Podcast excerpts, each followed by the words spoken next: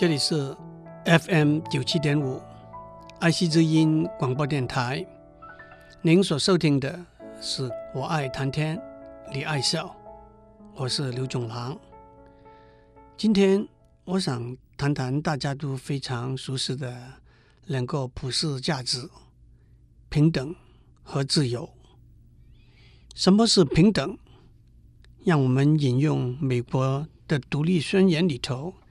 开宗明义的第一句：“All men are created equal。”所有的人都生而平等。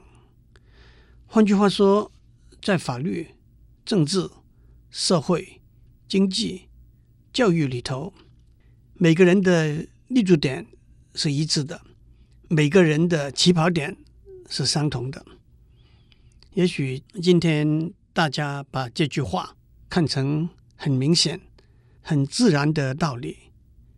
其实，当我们回头看历史，小心看今天，甚至放眼看未来，争取平等、追求平等、消除过去的不平等，避免新的不平等的产生和形成，可以说是一个延续、不会休止的过程。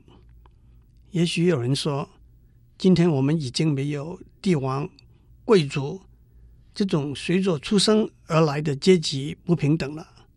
其实，帝王、贵族也好，种族、国籍、语言也好，贫富、教育也好，不平等都是人为的。不平等来自人为的把人和人之间的差异放大。一个出生在帝王之家的小孩。和一个出生在平民之家的小孩，从出生的一天开始，就走着不同的路了。出生在不同的种族的家庭的小孩，也许当他们在两三岁进托儿所，开始和别的小孩在一起的时候，会受到差别的接受和待遇。出生在贫富不同、父母亲教育程度不同的家庭，迟早也会面临不同的挑战。和不同的机会，不平等是源自差异，也源自差异的被放大。讲到平等，我们必须同时讲到自由。在美国独立的宣言里头，接着“所有的人都生而平等”这句话之后，是这样说的：“所有的人都拥有若干不容侵犯和剥夺的权利，包括生命。”自由和追求快乐的权利，其实拥有这些不容侵犯和剥夺的权利，就是自由的真谛。美国杰弗逊总统 Thomas Jefferson 在一七七六年撰写了美国的独立宣言。到了一八六三年，林肯总统 Abraham Lincoln 在他有名的 Gettysburg Address。盖茨堡演说里头说：“Fourscore and seven years ago, our father brought forth on this continent a new nation conceived in liberty and dedicated to the proposition that all men are created equal。”八十七年以前，我们的祖先在这个地方建立了一个孕育在自由里头。 深信人人都是平等这个理念的国家，当然，平等和自由的观念并不源自美国，更不是美国的专利。人类的历史就是人类争平等、求自由的记载。十八世纪末期，法国大革命里头最有名的口号就是平等、自由和博爱，在法文是。Liberty, equality, fraternity.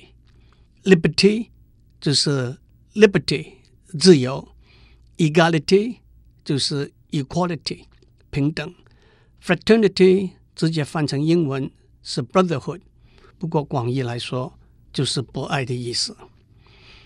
平等和自由是两个密切关系的观念和理想，没有平等的自由是假自由。没有自由的平等，不是真平等。我们在上面讲过，不平等源自差异，源自差异的被放大，甚至被扭曲。但是，我们也必须指出，在一个自由的环境底下，差异的发生是自然的，是无可避免的，甚至是我们要鼓励和期待的。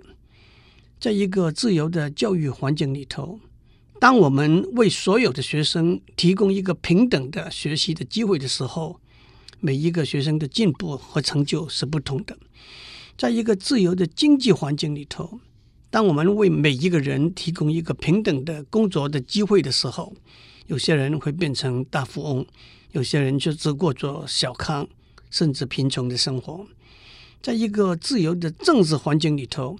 不同的人会有不同的理念、不同的想法和做法，因此，在一个平等和自由的环境之下，如何消弭差异、正面的看待和接受差异、发挥差异的功能，我们才可以营造一个和谐、快乐的社会。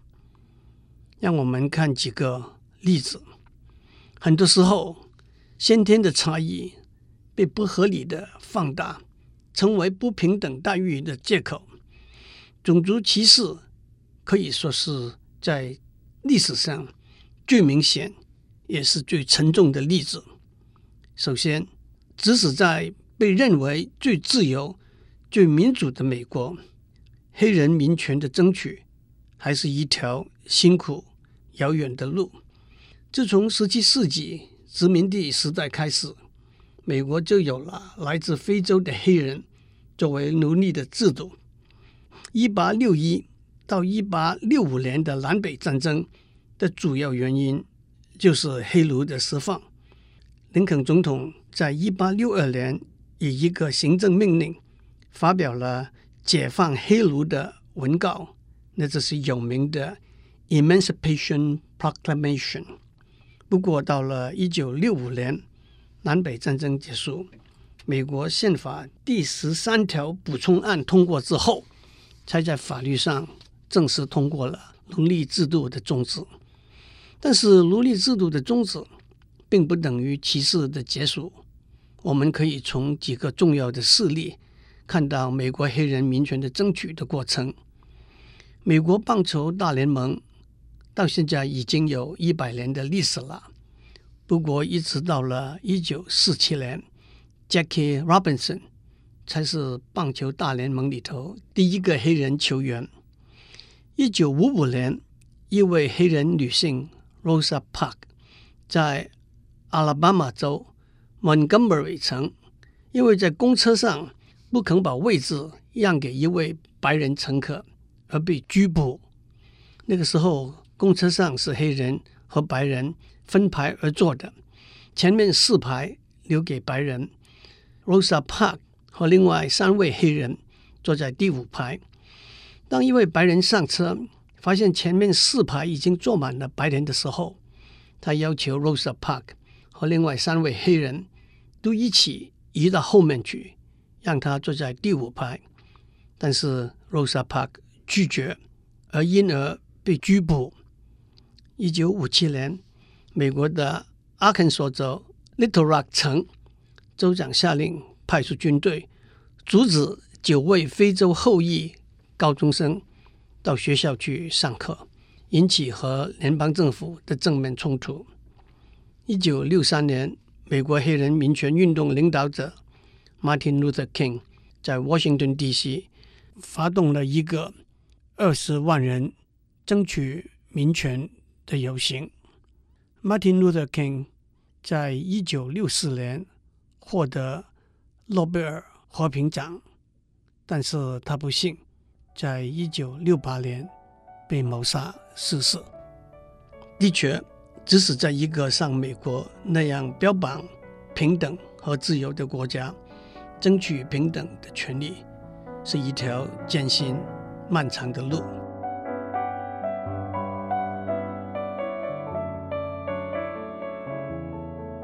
我们在上面讲到种族歧视的问题，并且以美国黑人民权运动的过程作为一个例子。让我们再看看南非的例子。从一九四八到一九九四年，南非有一个非常清楚的种族隔离政策，英文是 Apartheid，那就是隔离的意思。在种族隔离政策底下，南非的人民按照法律分成不同的族群：白人、黑人、亚洲人，那主要是印度和巴基斯坦人。和混合人种，那主要是欧洲人和非洲土著的混合。这些族群的投票权是隔离分开的。学校、公共交通工具、医院、图书馆、海滩、公共厕所的使用也都是隔离分开的。纳税的税率、工资和土地获得的权利和价值。也都因为种族不同而不同。南非的种族隔离政策导引到内部的动乱不安，也受到国际的指责和排斥。一九六二年，联合国通过了指责南非种族隔离政策的决议案。到了一九八零年代，包括美国、英国的许多经济大国。都对南非采取经济上的制裁，例如不和南非的公司做生意，不在南非投资等等。经过长达四十年的抗争和谈判，南非的种族隔离政策正式在一九九四年结束。在这一个过程里头，反对隔离政策有两个重要的领导人物，一个是 Bishop。Desmond Tutu，他以一位宗教领袖的身份领导反对隔离政策的行动。他在一九八四年获得诺贝尔和平奖。另外一个是 Nelson Mandela，他以反对党 African National Congress 的领袖的身份领导反对隔离政策的行动。他在一九六二年被捕。被判终身监禁，二十七年之后，一九九零年，才由当时的南非总统 Frederick William de Klerk 释放了他。在这二十七年之内曼德拉和他的夫人只见过三次面。从一九九零年开始曼德拉采取了由抗争改为协商的策略，在他领导之下，协商。终于终止了南非的种族隔离政策。南非在一九九四年有一个全民的选举曼德拉当选为总统，De Klerk 当选为副总统。他们两个人也因为他们的贡献获得一九九三年的诺贝尔和平奖。第三个我要讲的例子是在二次大战里头。在纳粹统治之下的德国，作为一个族群，犹太人被迫害和残杀，是人类历史里头的一出悲剧，一场在现代历史上称为 Holocaust 的大屠杀。Hollow 是完全的意思，cost 是烧的意思。Holocaust 原来是指奉献给神的烧烤物。不过现在已经被沿用为特指在二次大战中犹太人被纳粹杀害的事件。自从一九三三年希特勒掌得德国政权之后，纳粹对犹太人的迫害逐渐开展，他们在法律、经济和社会上的权利逐渐被限制和打压，甚至后来。被取消他们的公民权，也就是在那个时候，许多犹太人的精英分子逃到欧洲和美国去。二次大战爆发之后，犹太人被送到劳工营，甚至最后被送到残忍的医学和医药实验中心，作为人体医学和医药实验的标本，被送到死亡的集中营，被集体谋杀。按照统计，大概有六百万到一千万的犹太人被残杀。第一场浩劫在二次大战之后的纽伦堡审判 （Nuremberg Trial） 也算做了一个结束。在纽伦堡审判中，英美法俄四个国家的法官组成的法庭审判了二十四个被控告的战争罪犯。他们被控告的罪名里头包括残害人类 （crimes against humanity） 这一项。在国际公法里头，残害人类这一项罪名是指对人类大规模的集体谋杀、折磨、残暴或迫害。我们也必须汲取这种历史的教训。我在开始的时候讲到平等和自由，在一个自由和开放的社会里头，差异是会存在，是会形成，甚至是可以接受。可以被鼓励的，肤色的不同、祖先的不同、语言的不同、性别的不同、身体外貌和健康状况的不同、年龄的不同、教育程度的不同、财富的不同，都是在一个自由开放的群体社会里头必然会产生和存在的差异。但是差异并不等于分割、距离、歧视。敌视，把差异转变为距离是人为的。这种人为的距离的形成，可能是由于传统、愚昧、无知和偏见，但是也可能刻意的被扭曲、放大和丑化。这种人为的距离的形成，也许开始于个人或者少数人之间的距离，但是更会形成。族群之间的距离，当一个微小的差异被放大、被曲解、被情绪化，成为一个严峻的族群对立的距离的时候，社会会失去和谐，形成动荡，失去了进步的原动力，甚至带来悲剧的后果。在中外的历史上有很多很多的例子。今天我选了三个。都是始于族群的差异的例子，肤色的不同、祖先的不同，可以看成非常微不足道的差异。但是，当这些差异被放大、被扭曲和利用的时候，国家和社会要付出的代价是非常沉重的。所以，在一个平等的社会里头，首先我们要努力消弭这些差异。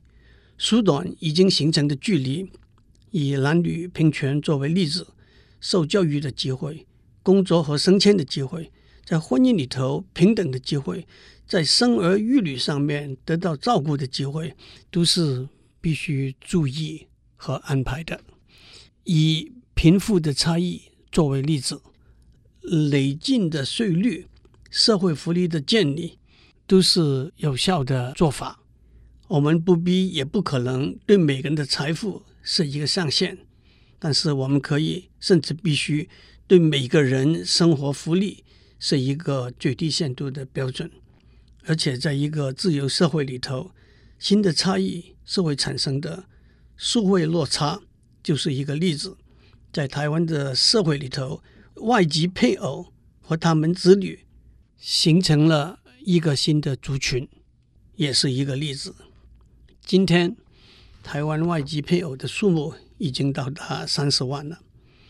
第二，只要我们有一个开放的心怀，许多差异是很容易可以接受的，甚至被看成不存在的。不同种族的人一起工作、一起生活、互通婚姻，在今天是非常普通的事情。几十年以前，爸爸因为在美国留学的儿子。娶了一个洋媳妇，要断绝父子关系的故事，也传闻了好几个。虽然我相信这些都是那个时候大家喜欢讲的八卦新闻，到了后来，父子之间这些距离也自然消除了。第三，只要我们有一个开放的心怀，我们会看到差异美丽的一面，而不是丑陋的一面；会看到差异有建设性的一面。而不是破坏性的一面。一个快乐自由的社会，是一个多元化的社会，是一个在同中求异、异中取同的社会，因为那样才是一个快乐和谐的社会。当我们说平等和自由是普世价值的时候，我们必须知道，平等和自由只不过是手段和过程，快乐和谐才是目的。今天，当我们看到国际社会在很多的情形之下一分为二，两者之间有一度不可跨越的鸿沟的时候，我们不要问我们选哪一边，我们必须问我们怎么样消除这一个人为的鸿沟，那样我们才能够达到快乐和谐的目的。祝您有个平安的一天。